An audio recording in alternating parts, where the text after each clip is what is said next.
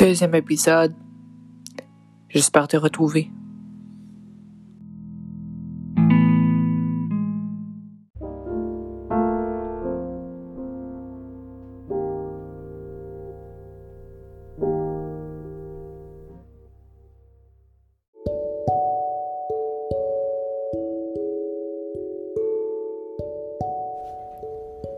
Ce contenu est recommandé pour un public mature.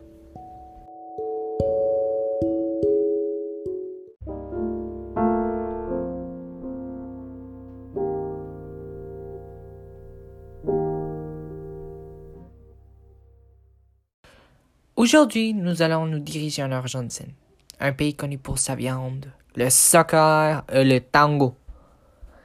Ici, dans la Plaza de Mayo, où plusieurs femmes affolées par l'impotence et le deuil se sont mis à protester.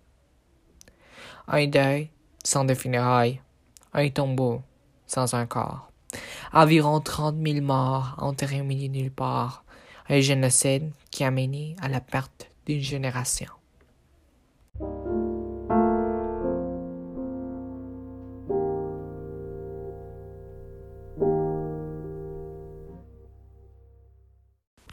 Depuis son ascension au pouvoir en 1976, le général Videla a causé de nombreux crimes contre l'humanité pendant son occupation de l'Argentine.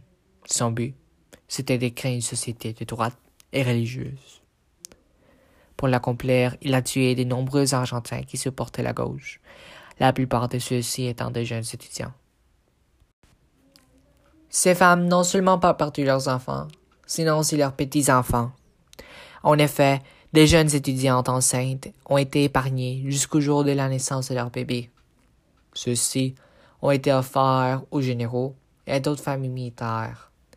Le but était d'assimiler la gauche depuis la naissance.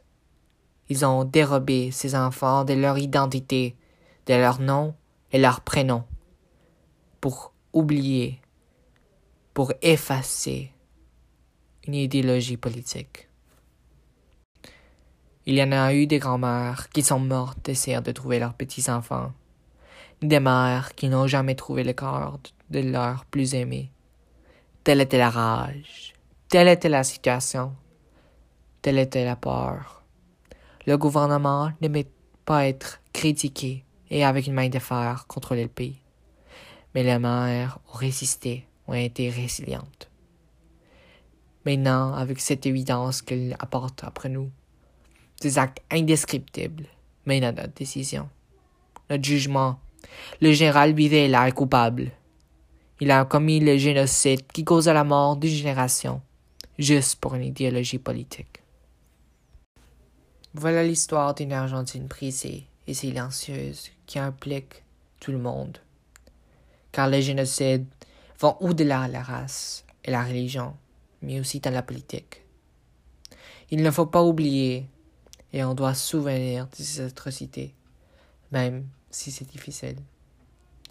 Ceci était le tribunal FM, et je suis votre hôte, Matteo Mendes Japes.